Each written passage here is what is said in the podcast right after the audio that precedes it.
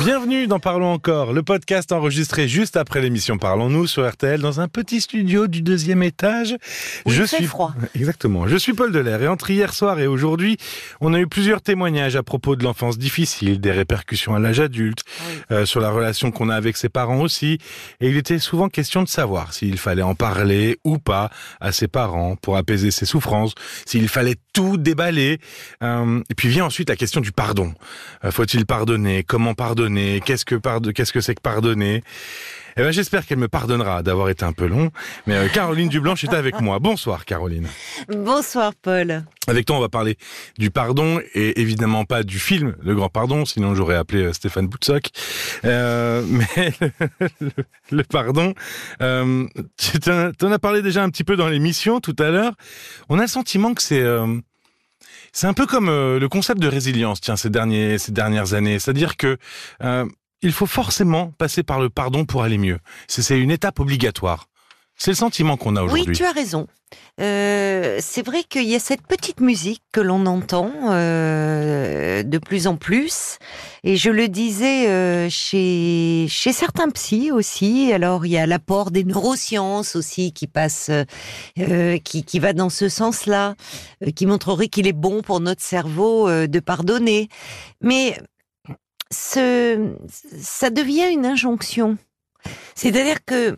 Euh, oui, une obligation de pardonner. Oui, c'est ça. C'est-à-dire que euh, pour aller mieux, pour faire la paix avec son passé, euh, il faudrait pardonner à ceux qui sont responsables de nos souffrances ou de notre mal-être. Ce qui n'est pas si évident. Enfin, ce qui est même pas du tout évident. Tu as raison de le dire parce que, euh, comme pour euh, la résilience, c'est finalement, euh, comme toute injonction, ça a un effet pervers, c'est-à-dire que euh, celle qui n'y arrive pas, on parlait, alors c'est pas, on parle pas de la, puisque tu parles de la résilience, euh, on aimerait pouvoir, après un traumatisme, mmh. le surmonter et pouvoir reprendre le cours de sa vie. Et parfois, eh bien, on n'y arrive pas, malgré euh, tous les efforts possibles, efforts que toute la bonne volonté. Et du coup, euh, les personnes s'en veulent. Elles se disent, ben voilà, mmh. les autres y arrivent et moi, j'en suis pas capable. c'est un le peu pardon, le, défaut d'avoir vulgarisé certains concepts. C'est ça. Voilà, c'est ça. Si on a l'impression que c'est euh, à la portée de tout le monde et c'est pas forcément le cas. Non. Et, pour le pardon, c'est pareil. On entend des personnes dire euh, qu'elles s'en veulent de ne, de ne pas arriver à pardonner. Et, et malheureusement, ça accentue la faible estime qu'elles ont déjà d'elles-mêmes. Alors, précisons une chose, hein, que nous ne sommes pas en train de parler dans ce podcast euh, de euh, d'une critique que nous a adressé notre beau-frère ou notre belle-sœur ou un collègue ou qui nous a blessés, mais qui finalement euh, ne où, on peut dire bon si on s'en explique où on peut passer qui est de la chamaillerie du quotidien, oui. Là, on entendait dans les témoignages que tu évoquais, et quand j'aborde la dimension du pardon, c'est, je, parle, je, pense à des personnes qui ont été gravement traumatisées. On parlait de maltraitance dans l'enfance. On parlait de maltraitance dans l'enfance. On parlait d'inceste. Où je suis tombée sur un article pour préparer un peu cela, où il y a une expérience qui a eu lieu avec l'apport des neurosciences, où euh, on a suivi un groupe de personnes ayant été victimes d'inceste et finalement qui ont réussi à pardonner à leur agresseur. Moi, là, je suis désolée, mais ça me fait euh, bondir. Parce que euh, c'est les, il y a des, on, sait que les enfants euh, maltraités, on, parle de de choses, d'actes profondément destructeurs qui vont fortement impacter la personnalité euh, à l'âge adulte, euh, qui vont entraîner des dépressions, parfois des passages à l'acte suicidaire, mmh. euh, des conduites addictives. Et qui vont régenter la vie ensuite, en fait. Voilà, c'est un peu ça. Hein. Voilà. Et finalement, le salut de ces personnes passerait par le fait de pardonner à leur bourreau. Or, on sait combien les, des enfants maltraités, parfois, enfin souvent, ont du mal à couper le lien avec ceux qui ont tenu lieu de parents. Mhm. Euh, parce que il y a de la loyauté. Et puis il y a surtout le besoin de finalement que peut-être un jour ça va s'arranger, que peut-être un jour elles obtiendront de l'attention, pour ne pas dire de l'amour, et que finalement il y a cette honte d'eux-mêmes, comme s'ils étaient responsables de ce qui leur était arrivé. on entend avec Séverine aussi, euh, avec euh, Séverine, avec Pascal hier soir aussi, c'était euh, le cas. C'est ça, c'est-à-dire qu'au fond, ils pardonnent plus facilement à leur agresseur qu'à eux-mêmes. On sait que pour survivre à un traumatisme, souvent, la personne en vient à se couper de ses émotions on le sait dans des dans des situations, je pense à des à des femmes qui ont été victimes de viol. Oui, il y a une certaine amnésie parfois aussi. Il y a un processus de dissociation mhm. qui se met en place pour euh, pour survivre en fait. Euh, des personnes victimes d'agressions violentes où euh, elles ont vu la mort en face, où elles ont cru mourir. Mmh. Euh, le cerveau en vient à disjoncter, comme c'est une protection. C'est finalement, elle se dissocie d'elle-même.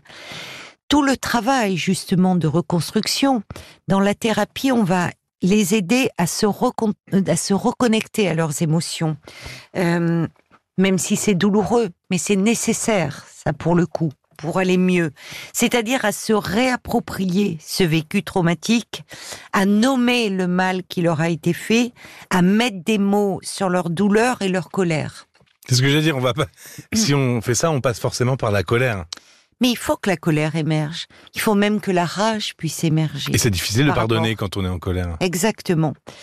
Et en fait, c'est un choix personnel, le pardon, que l'on peut faire que la personne peut décider de faire dans ce processus de reconstruction, éventuellement. Mais ce n'est en aucun cas une étape euh, obligée pour aller mieux. D'accord. Et ça, euh, c'est grave de laisser penser euh, à cela. Parce que, comme on le disait avec la résilience, celles qui n'y parviennent pas se sentent déloyales, ont honte d'elles-mêmes. Alors que refuser de pardonner, ça peut être aussi une façon de résister. Et ça peut être aussi une façon pour ces personnes de sortir de la soumission mmh. dans laquelle elles se sont trouvées. De prendre sa vie en main, en main finalement. Exactement. De prendre à nouveau sa vie en main, son destin en main, de sortir de l'aliénation à cet autre qu'il ait été parent, qu'il ait mmh. été agresseur, violeur, euh, qui les a terrorisés. Donc euh, cet acte est tout aussi respectable, cette décision plus exactement de ne pas pardonner est tout aussi respectable que celui de, pardonner. il ne faut euh, pas avoir de culpabilité à ne pas vouloir pardonner. C'est et, et, parfois il est important de, euh, de, de sortir de ce lien mortifère à celui qui les a enchaînés. Donc l'idée qu'on ne peut guérir de ses souffrances, se réconcilier avec son histoire que grâce au pardon, est une idée euh, euh, non seulement qui ne se vérifie pas dans la clinique, mais qui est aussi une idée euh, dangereuse. Parce que, en fait, on peut avancer, on peut aller mieux sans pardonner à ceux qui ont été à l'origine de nos souffrances. Et ce qui est important, la véritable priorité, puisqu'on parle de pardon, c'est de se pardonner à soi-même. Ce qui est souvent très difficile euh, pour les personnes qui ont été victimes de traumatismes, et je pense notamment à tous ces traumatismes liés à l'enfance. Euh, parce que c'est les maltraitances, euh, qu'elles soient physiques, qu'elles soient sexuelles, commises sur les enfants, abîment profondément l'image euh, que, que les enfants d'eux-mêmes et plus tard les adultes qui vont devenir. Donc le véritable pardon, il est surtout face à soi-même. Ouais, finalement, se pardonner à soi-même. C'est comme tout, c'est se remettre soi-même au centre de l'attention et au centre du, soin presque. Mais bien sûr, et consolider en fait cette estime euh, de soi. Et en cela, je voudrais euh, peut-être pour tous ceux qui euh, qui sont dans, dans ce chemin de, reconstruction et qui s'interrogent sur cette dimension du, pardon, conseiller le, dernier ouvrage de Sylvie Tenenbaum. Je la rejoins complètement dans, cette dans la position qu'elle défend au sein de ce livre au titre sans équivoque, Pardonner, tyrannie, ou libération. si vous voulez euh, des réponses à des questions, vous pouvez lire ce livre de Sylvie Tenenbaum. L'application RTL pour écouter euh, tous les autres Parlons encore et puis l'émission de ce soir, celle de dimanche, où vous avez entendu, on a beaucoup parlé de, de maltraitance dans l'enfance.